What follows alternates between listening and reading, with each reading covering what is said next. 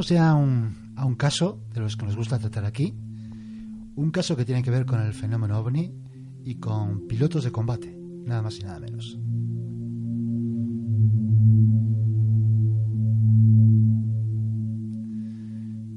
El último vuelo del capitán Schaffner.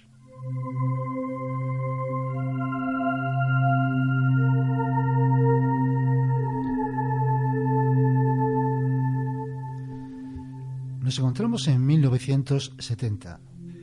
Eh, La Guerra Fría entre los bloques occidentales y el bloque soviético está en su, punto más álgido. Eh, las fuerzas de la OTAN están constantemente vigilando la aproximación de aviones soviéticos. Prácticamente todos los días los rusos probaban la eficiencia de los radares eh, occidentales y su capacidad para responder rápidamente a las intrusiones que llevaban a cabo. Durante el transcurso de, de- de esta, de esta época de la Guerra Fría, eh, los objetos volantes no identificados fueron un constante dolor de cabeza para, para las dos partes, porque aunque fueran al final aviones convencionales, no dejaban de provocar eso, alarmas en los sistemas de radar y en las bases aéreas. Además estamos en una época de espionaje y contraespionaje constante. constante. En el centro de todo este juego, lógicamente, de, gato y ratón, estaban las tripulaciones que volaban aviones de combate que tenían como misión la interceptación de estas aeronaves no identificadas y, en su caso, eh, pues derribarlas, como era su obligación. Eh, las 24 horas de cada día eh, había pares de aviones, por parejas, de, la, de la RAF, de la Fuerza Aérea Británica, eh, que tenían el aparato preparado eh, para salir inmediatamente, eh, sobre todo toda la zona de la costa este de Estados Unidos, como decía, preparados para salir en cuanto recibieran la orden de Scramble, que es la orden de, de salida de interceptación. Y nos encontramos en una noche de septiembre de 1970 eh, y el capitán William Schaffner, que es un piloto de la, de la USAF, piloto americano, está en una misión de intercambio con la Real Fuerza Aérea Británica y es enviado a la base eh, de la RAF en Brimbrook, en Lincolnshire. Y esa noche de septiembre es enviado a interceptar una de estas naves, eh, en principio no identificadas. Sería su última misión y el comienzo de un misterio que eh, no se pone a fin hasta el año 2005, en que se revela un informe secreto del Ministerio de Defensa y aún así todavía quedan incógnitas y personas que no están del todo de acuerdo con esa explicación oficial.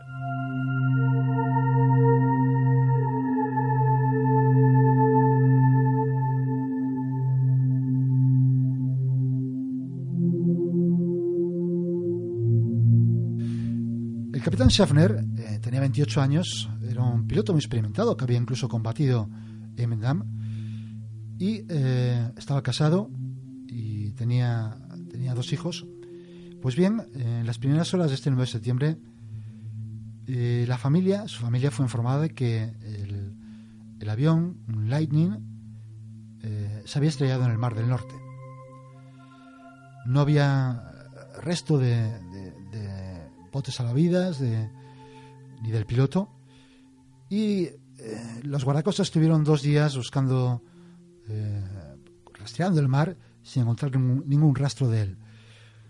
Finalmente, los restos del avión sí que fueron recuperados del mar, en gran parte intactos, pero el cuerpo del capitán Schaffner nunca fue encontrado. Las circunstancias misteriosas en que de su muerte se convertirían pronto en leyenda.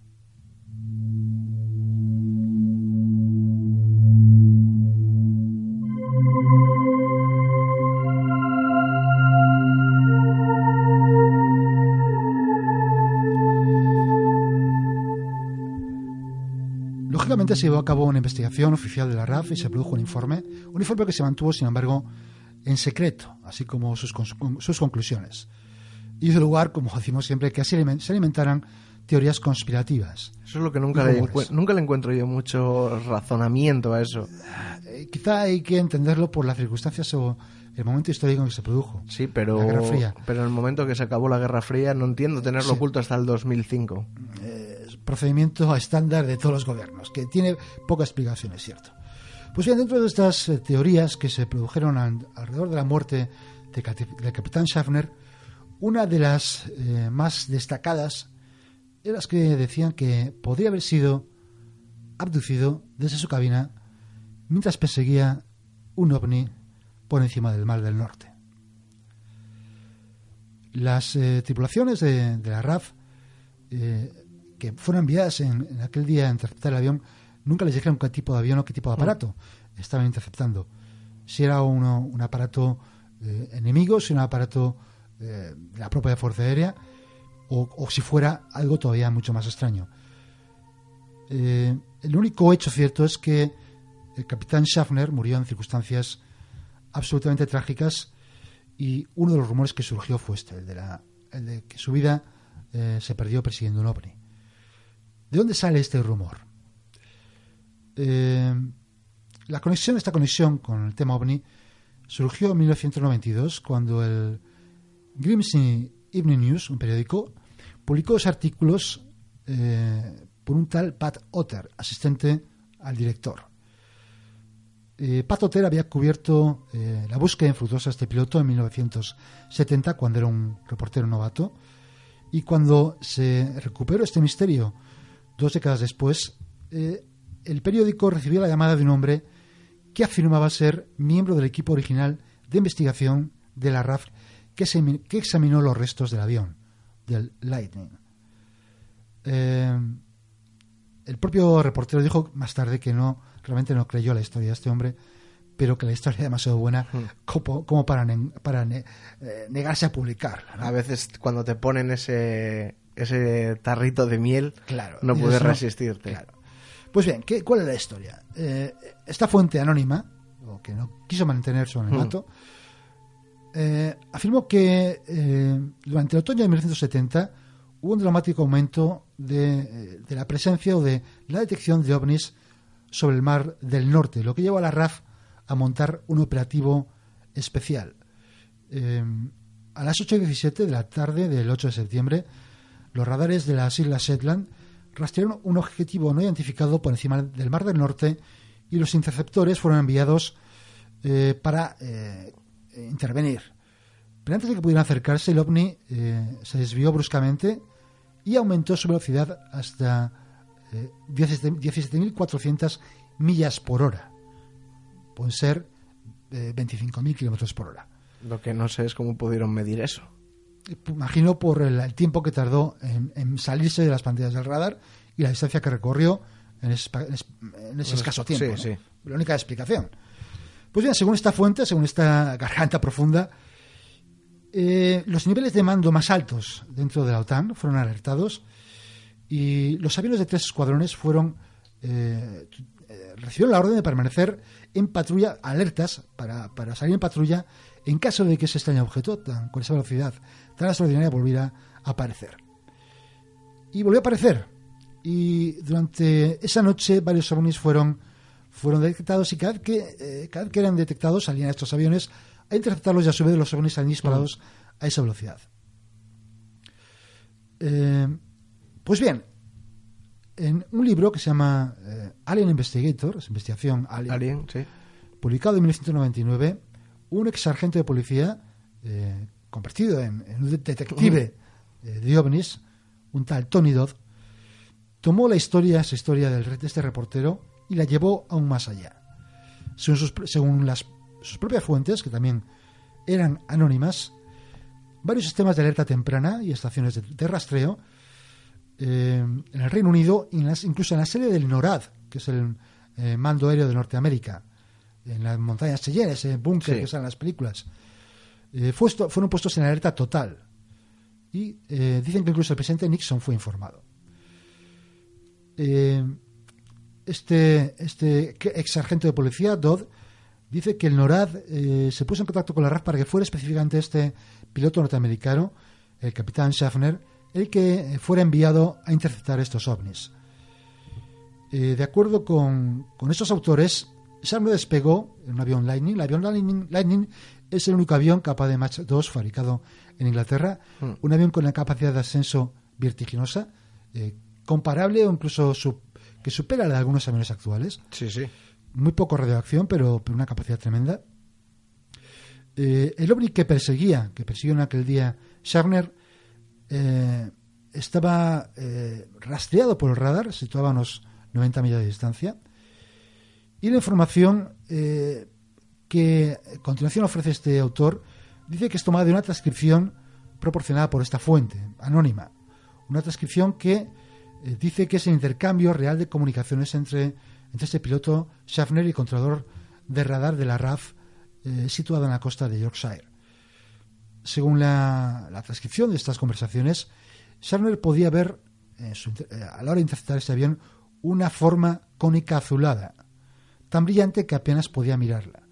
Pero además, eh, este estaba acompañado de otro objeto que parecía un gran balón de cristal, hmm. translúcido. mientras Sharner se acercaba y describía el objeto, como hemos mencionado, repentinamente exclamó: Espera un segundo. Está dando la vuelta. Viene derecho hacia mí. Inicio acción evasiva.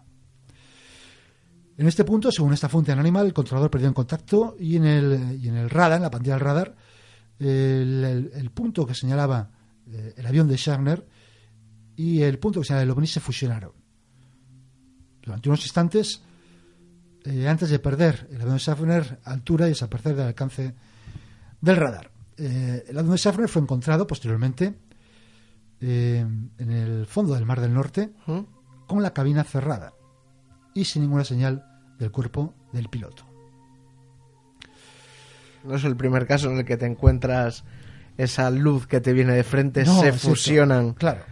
Y eh, desaparece la aeronave. Sí, el caso de aviones que persiguen que persiguen ovnis y que o al revés, ovnis que persiguen aviones eh, que de alguna reciben algún tipo de, acción hostil hmm. por parte de ellos, es relativamente común en la literatura ovni, ¿no? Pues estamos a hablar de, la desaparición del vuelo 19, eh, famosa hmm. por, por dar, digamos, inicio al, mito del Triángulo de las Bermudas, o, incluso la desaparición o la muerte de un piloto de, americano también a, finales de los años 40, de Thomas Mantle, eh, que se estrelló persiguiendo a un supuesto partido volante en Kentucky, o la desaparición de un, de un piloto que yo creo que hemos nombrado aquí alguna vez, Frederick Valentich, sí.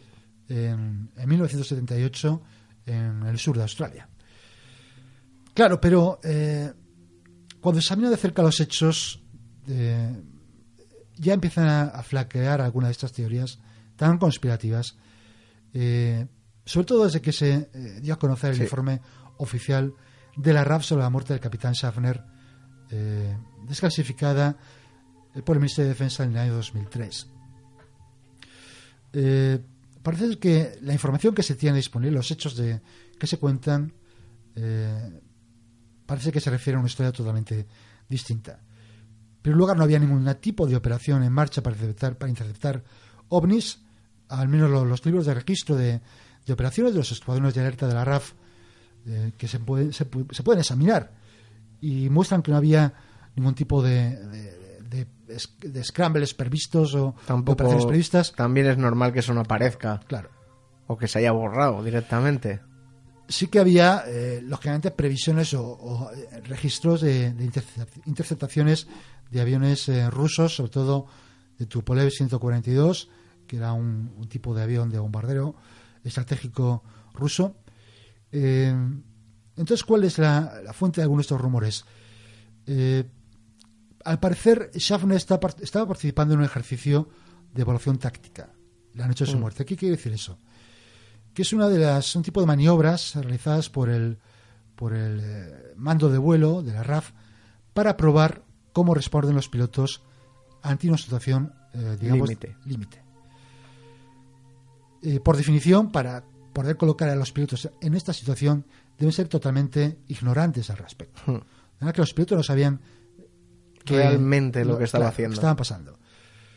Eh, el objeto era, lógicamente, interceptar un, un, eh, objeto volador desconocido, por definición hmm. un ovni, ¿no? Eh, pero el informe revela que este ovni que, que se envió a interceptar, que, que, fue a interceptar Schaffner, en realidad un, Shackleton, un avión de reconocimiento de la RAF, que entró en el espacio aéreo de, inglés, en la zona de interceptación, a luz del día permaneció eh, durante parte de la noche. Son aviones de, gran, de mucha radioacción. Eh, durante la noche, los pilotos de, de fueron enviados uno por uno para identificar, interceptar y, eh, y seguir a este intruso. Y según el informe, las órdenes iniciales de Schaffner de despegar e interceptar fueron canceladas mientras rodaba por la pista y se le ordenó regresar. Parece ser que su Lightning después de eso tenía que haber sido revisado y no fue revisado. Una revisión, no sé si de qué tipo. Se me imagino que sea una revisión prevuelo. ¿Prevuelo? Una, una, una revisión visual del, de la aeronave. Pues bien, eh, le volvieron a, enviar esas órdenes de intercepción de Scramble, despegar varios minutos después y despegó a las 8.25 del 8 de septiembre de 1970. Eh, pero es que además el propio, el, propio eh, avión de reconocimiento llegó a observar al avión. Sí. Cuando se acercaba, observaba todos los aviones según les iban eh, llegando para interceptarles. Pero es que además hay una transcripción real de las comunicaciones entre los controladores de tierra y el piloto Schaffner. Eh, en que dice Schaffner contacto con un grupo de luces en esa zona, le pide el controlador que repita, dice contacto con un grupo de luces en la zona, y entonces dice eh, cierro. Eh, el piloto explica que tendrá que hacer algunas maniobras para retrasar un poco, para ralentizar un poco su, su velocidad y eh, baja su, su altitud. Hmm. Al parecer es el momento en que eh, seguramente por el desconocimiento de no estar preparado para el vuelo a baja altura ese piloto. Hay que recordar que era un piloto que estaba que había sido trasladado en intercambio de Estados Unidos a Inglaterra un piloto que no estaba del todo familiarizado con el con el avión con el Lightning. Era un avión que no era fácil de pilotar un avión eh, muy rápido sí. eh, no preparado para el vuelo a baja altura, sino preparado para el vuelo de intercepción a alta altura. Los, aviones rápidos generalmente no están preparados, tienen mucha inestabilidad. Exacto, para precisamente poder alcanzar un vuelo más rápido. Los aviones estables suelen ser esos que van a lentos, con una ala muy ancha y precisamente para, para hacer bombarderos. Claro, claro. Pues eh, exactamente, los pilotos de este, de este hmm. aparato de reconocimiento, del Shackleton, vieron eh, a, este piloto, a Schaffner, volando bajo ellos, eh, haciendo un giro hmm. a una altura peligrosa, después del cual se perdió contacto. la investigación cree que fue en el momento en que se estrelló eh, en las aguas del Mar del Norte. el hecho es que el avión fue encontrado prácticamente intacto. Eso es lo más curioso de la historia. Con la cabina cerrada. A mí es lo único que realmente me sorprende de la hmm. historia. Parece que el avión había golpeado el, mar a baja velocidad y planeado o, resbalado o, a lo largo de la superficie del mar antes de hundirse. Pero como decimos, el misterio eh, aumentó cuando eh, los, el avión fue recuperado descubrieron que la cabina estaba cerrada pero vacía y que no había rastro del piloto. Pero parece ser que eh, hay pistas que indican lo que pudo, lo que, lo que pudo pasar.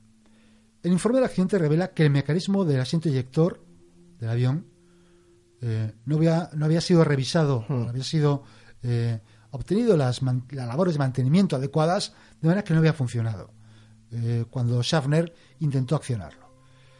De manera que no tuvo más remedio que accionar la cabina manualmente. Y parece ser que mientras luchaba por escapar del avión que se hundía, lo pudo lograr pero en su momento, suponen, de pánico, se separó del equipo de supervivencia eh, y de emergencia, de apoyo que tiene, que tiene el avión, de manera que piensan que se ahogaría en, el agua, en el mar, en un mar que está, por supuesto, a muy baja temperatura. Parece que cuando el avión se hundió, se hundió la cabina se cerró allá sola, eh, como consecuencia de la pérdida de presión hidráulica. Uf, mm, complicado. Eh, en todo caso, a la esposa del capitán Schaffner nunca se informaron de los resultados completos de la investigación. No tiene sentido. No, no tiene sentido. ¿Para qué? El piloto había muerto. Eh, los hijos eh, del piloto, Glenn y Mike, intentaron durante años eh, descubrir la verdad, pero se les dijo que el archivo del Ministerio de Defensa sobre el accidente había sido destrozado. Y Eh, luego sale por otro Claro, lado. por otro lado aparece la historia del ovni, con lo cual aumentó la. Muchas la veces, muchas veces es el propio Estado el que alimenta estas historias. Porque creo que esto no habría pasado nada si hubiera dicho, pues se ha estrellado, creemos que ha sido esto, se acabó. Se acabó. Eso es. O sea, No, no sabe muy bien por qué se mantiene este secretismo, que eh, lo único que hace es, como decimos, alimentar estas teorías que, que, bueno. Eh, en todo caso, eh, en el año 2002, un equipo de, de periodistas de, de un programa de, de la BBC, Inside Out, eh, tuvo acceso a los documentos clasificados eh, sobre el accidente, y que incluía fotografías de Lightning después de la recuperación, una copia del informe de investigación y la transcripción de la conversación final a la que hemos hecho referencia antes, y que eh, era totalmente diferente a lo que los periodistas que eran este ex sargento de la sí, policía habrían habían obtenido. Eh, por supuesto, eh, este, ex- este policía eh, no pudo aceptar que esto, esa explicación oficial, Fuera así. claro. Y de manera que dijo a la BBC que, que no creía, que nunca se llegara al fondo de lo que sucedió, eh, porque la RAF nunca ace- aceptaría que un ovni pudiera estar involucrado. Está claro que cuando eh, hablamos de informes secretos, también es cierto que nunca sabes si se han desclasificado todo, Todo. lo que hay o no. Exacto. Eh, en este caso, eh, parece que el informe es bastante completo. Parece que hay muchas personas involucradas, como para que se pueda pensar que todas esas personas involucradas Sí, estén se- compinchadas. estén compinchadas para intentar eh, ocultar algo. Pero, que incluso, pero también por qué tardaron tanto en contar esa historia. Es que es algo que, a la- a la- aunque sea a la mujer y a los hijos. pues sí, la verdad es que mínimamente a ellos se les puede haber dado. Si, no si les hubiera dado la explicación, no, habría creado, no se hubiera creado esta historia. Eso es. Eh, hay varios, eh, varias referencias en diversos artículos en Internet. a Este caso, en alguna de ellas, hay algunos comentarios de, de gente que escribe eh, en respuesta al artículo. Entonces me, ha- entonces me ha llamado la atención uno de, de un tal Colin Pomeroy que dice que eh, dice yo era uno de los pilotos de- del escuadrón 120 de Shackleton eh, que era el avión que debía haber inter- intercept- interceptado este capitán Schaffner en la noche del martes 8 de septiembre de 1970. Eh, tenía que hacer una salida rutina de vigilancia marítima y eh, mantener las luces de navegación encendidas, lo cual explicaría cuando en la Sí. descripción oficial dice el piloto que está viendo unas luces. Pero uf, distinguirían las luces de una aeronave. Eh, bueno, sí. Viene el- hacia mí, viene hacia mí. No, me refiero, me refiero a la Sí. transcripción oficial, no. Ya. No a la, a la que se supone que habían Sí, sí, sí, transmitido estas cartas personas, sino la oficial que simplemente que ve unas, que ve unas luces. Ya. Dice que el tiempo estaba bastante bien, muy oscuro, sin nubes bajas y una excelente visi- visibilidad.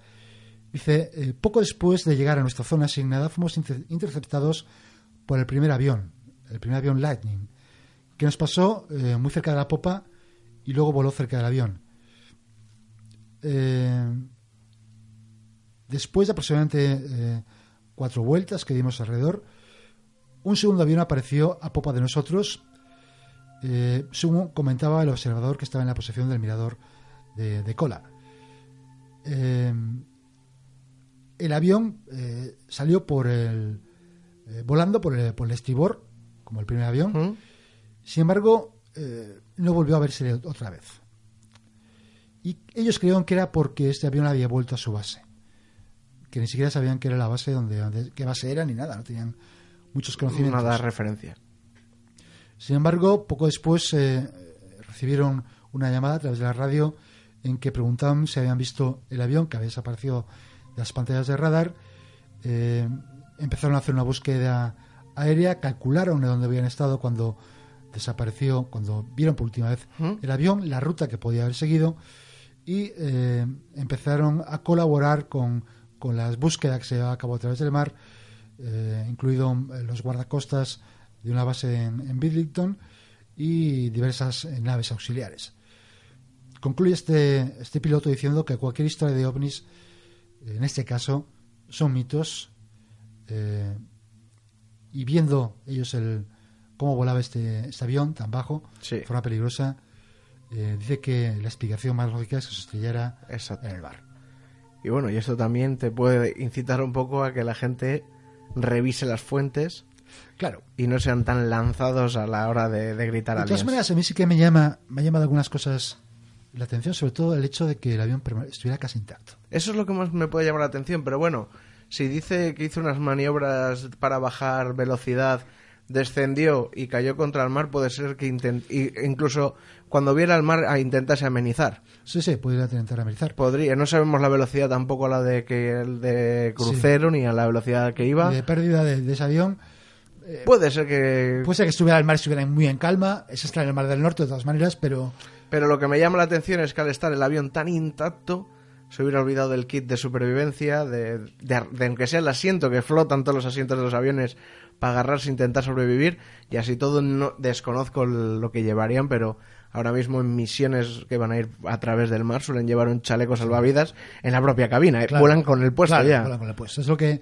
desde luego sí que es, eh, es extraño que además se suma pues estas historias, estos rumores de actividad ovni que no dejan de, pues, de enturbiar todo este asunto.